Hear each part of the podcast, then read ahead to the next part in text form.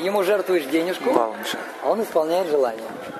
Если это материальное желание, то он исполняет, он исполняет это желание. Но вместе с этим желанием он посыл- посылает проблемы.